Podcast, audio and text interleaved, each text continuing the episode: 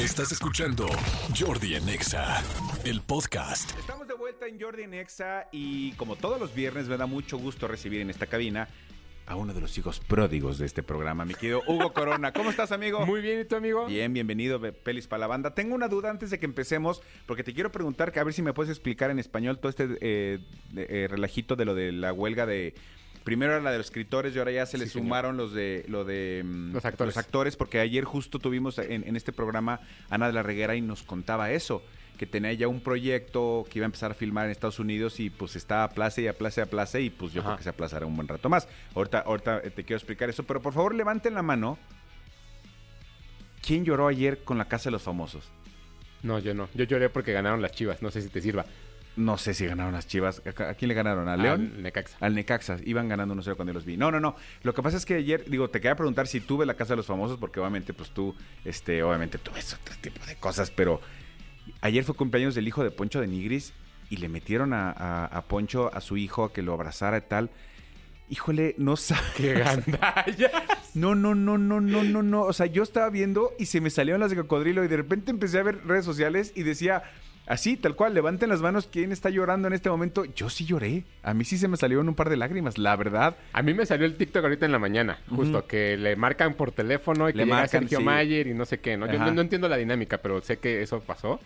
Pero me da mucha curiosidad del fenómeno porque yo no lo veo, pero me entero de todo por memes, por TikToks, por gente Sí. que platica. Es impresionante la Sí, locura. está brutal. Que ahora sí todo el mundo, ay, VIX, VIX, VIX, pero hace unos meses, ay, qué feo tener VIX, ya Sí. ven, se les luego, dijo. luego, luego les daré una estadística, este...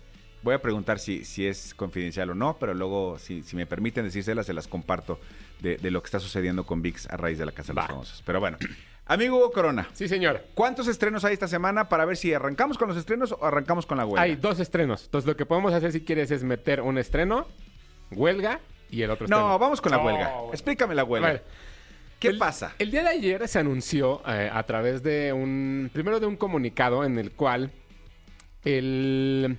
Digamos, como el consejo de, de- de gente que se dedica a liderar este sindicato de actores que es SAG-AFTRA, Ok. anunció que se iba a unir a la huelga que ya tienen unas, unas semanas teniendo los escritores en- en Hollywood. O sea, los escritores no se han arreglado todavía. No, no, no, no. Todo viene a partir de que, evidentemente, a raíz de la pandemia, todas las, todas las series y todos los contenidos que se empezaban a consumir, pues mantuvieron a flote a la, a la A la humanidad, ¿no? sí. Y a la industria. Entonces, lo que ellos reclaman son las regalías. Ya lo habíamos platicado en, Sí. en algún programa alguna vez, que lo que ellos están buscando es que se les pague bien. Por poner un ejemplo, la actriz principal de Orange is the New Black, Sí. una, una de las series más importantes de Netflix durante mucho tiempo, durante cinco temporadas, que a la gente la sigue viendo, publicó el día de, el día de, hoy es viernes, el miércoles en la noche, publicó cuántas son las regalías que le pagan por toda la serie. Cada mes le pagan la maravillosa cantidad de 26 dólares Ne- o sea, o de sea- regalías. O sea, ella le pagaron por hacerla, o sea, la contrataron, le dijeron, te vas a ganar este un millón de pesos por hacer esta serie, Sí. y aceptó, la hizo, tal, tal, tal. Así es. Y por todo lo que ha sucedido a nivel mundial con esta serie, ella recibe 26 dólares al mes. Al mes. 26 dólares, que el tipo de cambio del día de hoy ya no son ni 500 pesos. Ya no son ni 500 pesos. ¿no? Entonces, eso es lo que está sucediendo. Entonces, el día de ayer se anunció que el sindicato de actores se iba a unir a esta huelga hasta que no se resolviera todo lo que tenía que resolverse y que todos estuvieran contentos. Porque en esencia es lo que está pasando con los escritores. Se, se los, se los- Exacto. se los hago como, porque insisto, lo platicamos aquí alguna vez, pero si ustedes no entienden todo este relajito, eso es lo que está pasando con los, con los escritores también, que dicen, oye, lo que yo estoy escribiendo, lo que sale, sí, yo sé que es una obra por encargo, sin embargo, de- o sea, tú lo estás explotando En mucho millones. más allá, en millones y tal, tal, tal, págame algo justo. Exacto. Entonces, curiosamente, el día de ayer, en la mañana, Bob Iger se anunció, que es el presidente de Disney, se anunció que iba a ser reelegido para seguir siendo presidente de Disney. Y en sus declaraciones decía, es que es grosero lo que están haciendo los escritores y actores. Me parece infame que quieran ganar dinero. Cuando se anuncia eso, que él va a ser otra vez presidente de Disney, se anuncia que su sueldo va a ser de 65 millones de dólares al año. ¿Qué? 65 millones de dólares al año. Entonces, ¿con qué cara Sí, sí, sí, sí. sales y dices... Tantita madre, ¿no? Ajá, exacto. O sea, te envergüenza. Entonces, ayer... O sea, Fra- ¿él es de todo Disney De o todo solo Disney. de la, de la parte No, de, no, no. de la app? Todo Disney. de la, de la Ajá, plataforma. no, no, todo Disney. Y entonces sale Fran Drescher, que es la presidenta de la, del, del De sindicato. De Nan- que, es como, que es como hace unos años Silvia Pinal acá. eh, Sí, que era de, ¿no? de, Landa. de la anda, ajá. Y entonces sale y da un discurso diciendo que le parece grotesco todo lo que está sucediendo, que no es posible, que tal, tal, tal, tal. Nos vamos a huelga junto con nuestros amigos escritores. ¿Qué está sucediendo? Que entonces solamente faltan los directores, que muchos de ellos ya son guionistas, y muchos editores, fotógrafos y tal, que probablemente se van a unir a esta huelga. ¿Qué sucede con eso? Ahora que ya se anunció la huelga, lo que no pueden hacer ninguno de los actores que están inscritos en ese gremio Sí. es no pueden actuar, no pueden cantar, no pueden bailar, no pueden hacer stunts, no pueden, no pueden pilotear en cámara algún tipo de vehículo o manejarlo, no pueden hacer eh, performance con motion capture, no pueden hacer ADR o looping, que básicamente es doblar la voz, no pueden salir en los trailers de tele o de theatrical trailers, no pueden hacer voice acting, no pueden eh, hacer narraciones, incluido evidentemente podcast, no pueden hacer stunt coordinators, no pueden hacer trabajos de fondo, no pueden hacer standings, no pueden hacer fotos, no pueden hacer ensayos, no pueden hacer pruebas de cámara, no pueden hacer entrevistas, no pueden hacer audiciones, no pueden hacer promociones de las películas que van a hacer, no pueden hacer apariciones personales, no pueden hacer festivales, no pueden hacer exposiciones de fans, no pueden hacer paneles donde vayan a preguntar cosas, no se pueden hacer screeners ni premiers, No pueden ir a la Comic Con. no pueden ir a la Comic Con, que es en, es- en este mes. No pueden ir a los premios, no pueden hacer junkets, no pueden hacer nada que tenga que ver con su trabajo. Eso mete en un grandísimo problema a todas las películas que van a salir. Curiosamente, a mí, y eso es, un- eso es ya de mi paranoia, me da, me- me da mucha curiosidad que esta unión de los actores sea después de todo el tour que se aventó la película de Barbie. O sea, como que siento que aguantaron para decir las tres películas más importantes del verano las vamos a promocionar, que son Oppenheimer, eh, Misión Imposible y Barbie. Y ya que se acabe, entonces ahora sí vámonos a huelga. Ah, claro, porque lo de Misión Imposible también fue la semana pasada por todo el mundo, ¿no? La, pre- la premier de Oppenheimer fue el día de ayer. La tuvieron que adelantar una hora porque fue en Londres para que pudieran estar los actores. Pero una vez que entraron a la sala y que iban a presentar la película, la única persona que estaba ahí era Christopher Nolan diciendo, mis actores acaban de ir porque van a hacer sus pancartas porque están en huelga. Madre Entonces, santa. Es, se viene una avalancha de cosas impresionante. Mucha gente dirá, ay, es que los actores, este, que no sean payasos, pues ya les pagan. No, o sea, evidentemente es como las regalías. Es como si tú que trabajas en una empresa no te dan el PTU, pues básicamente... Sí, entonces, te- es, es tu reparto de utilidades, sí, sí, sí. Entonces son Lo que muchas. te- lo- es la parte proporcional que te corresponde por tu trabajo. Porque además, con el anuncio de lo de Disney, se hizo una propuesta de parte de los sindicatos, de, más bien de las plataformas, como que dijeron, bueno, vamos a resolverlo esto de la mejor manera, ¿no?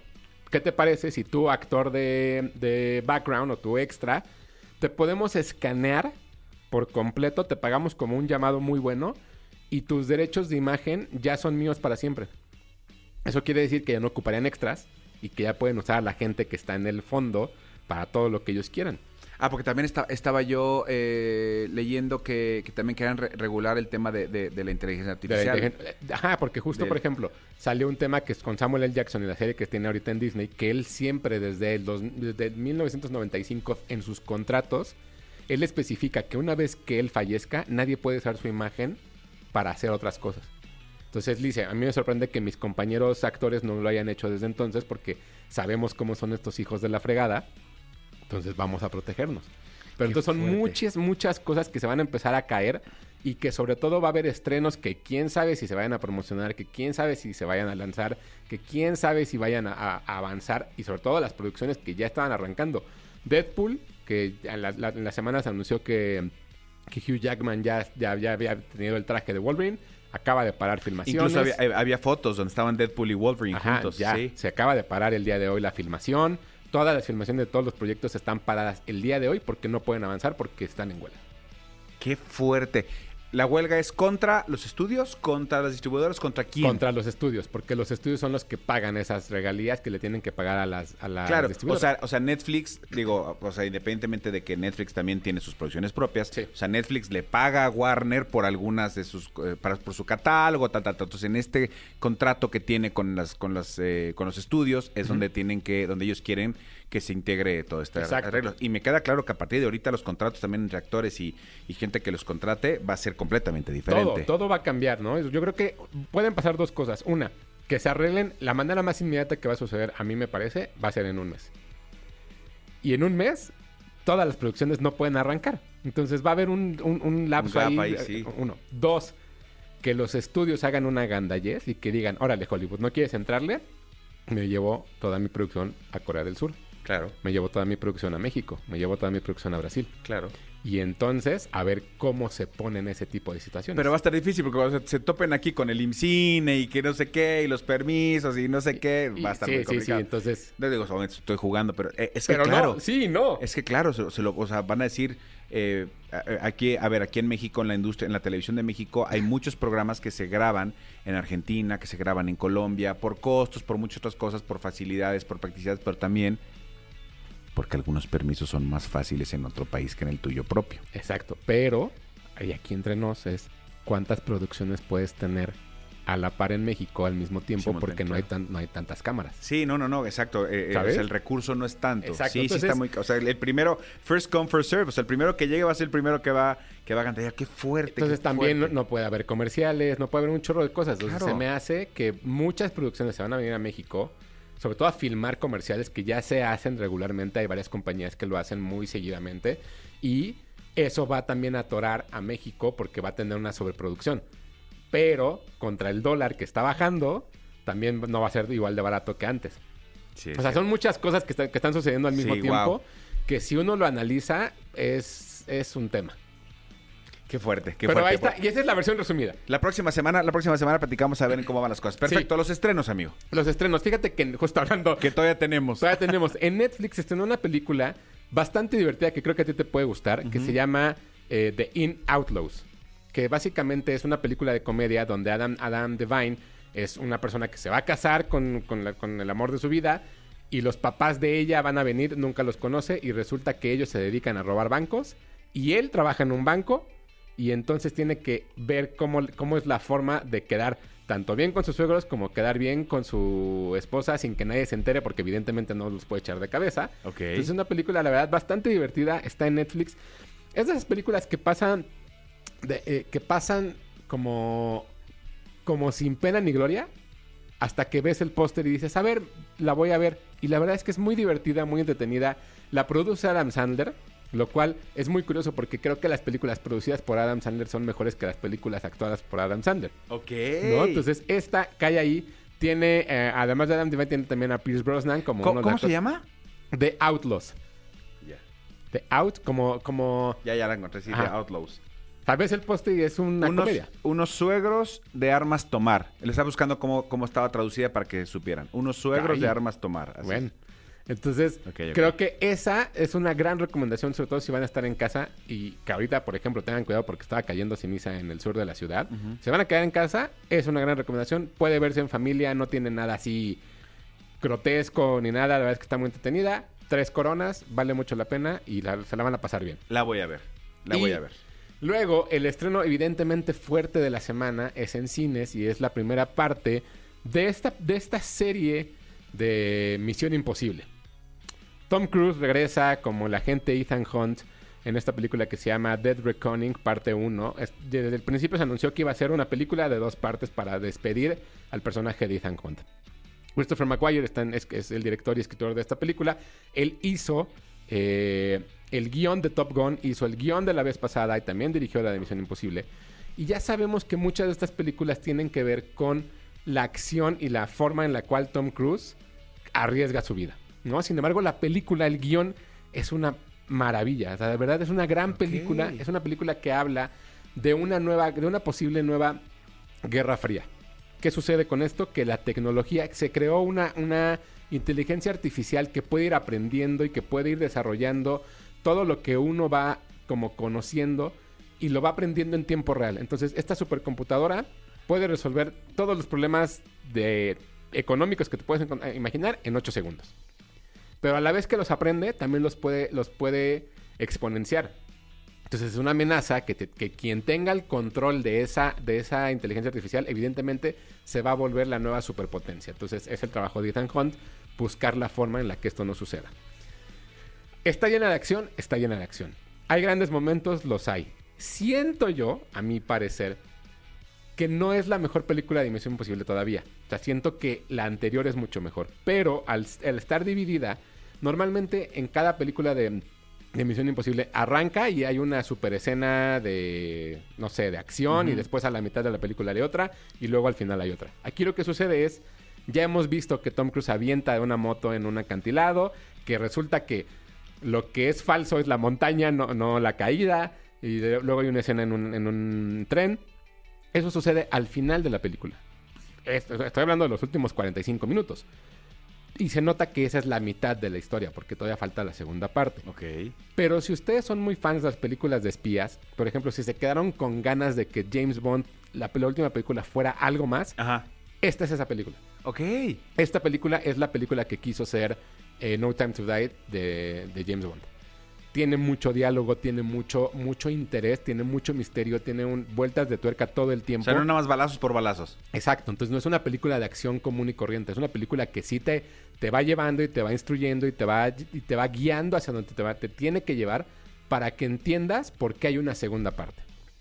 Se van a reír, se van a reír, la van a disfrutar, la van a disfrutar. Pueden llorar, pueden llorar. Sí siento que son el tipo de películas que vale la pena ver en el cine. Ok. Ojo, véanla este fin de semana.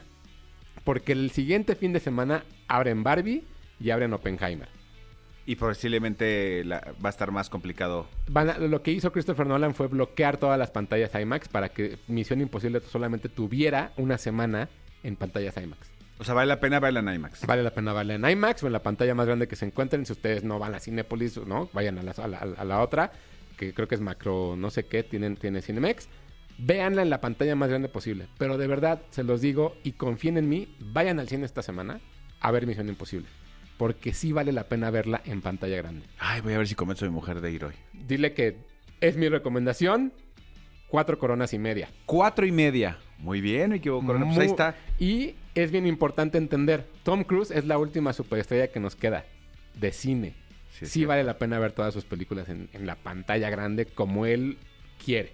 Porque sí arriesga la vida, sí todo lo que quieran, pero además construye películas bien padres. Así que esa es la recomendación del fin de semana. Perfecto, ahí está mi querido Hugo Corona, las recomendaciones. Amigo, tus datos, ¿dónde te ve la gente? ¿Dónde te sigue? Claro que sí, en arroba tushai, 2SHY en Twitter, Hugo Corona en Instagram, Hugo Corona en Threads y Hugo Corona de Luna en TikTok. Eh, la próxima semana se sube la entrevista con Margot Robbie y Ryan Gosling en Jordi en Exa en el Instagram. Te odio. Señores, continuamos en Jordi Nexa. Vamos un corte, regresamos. No se vayan.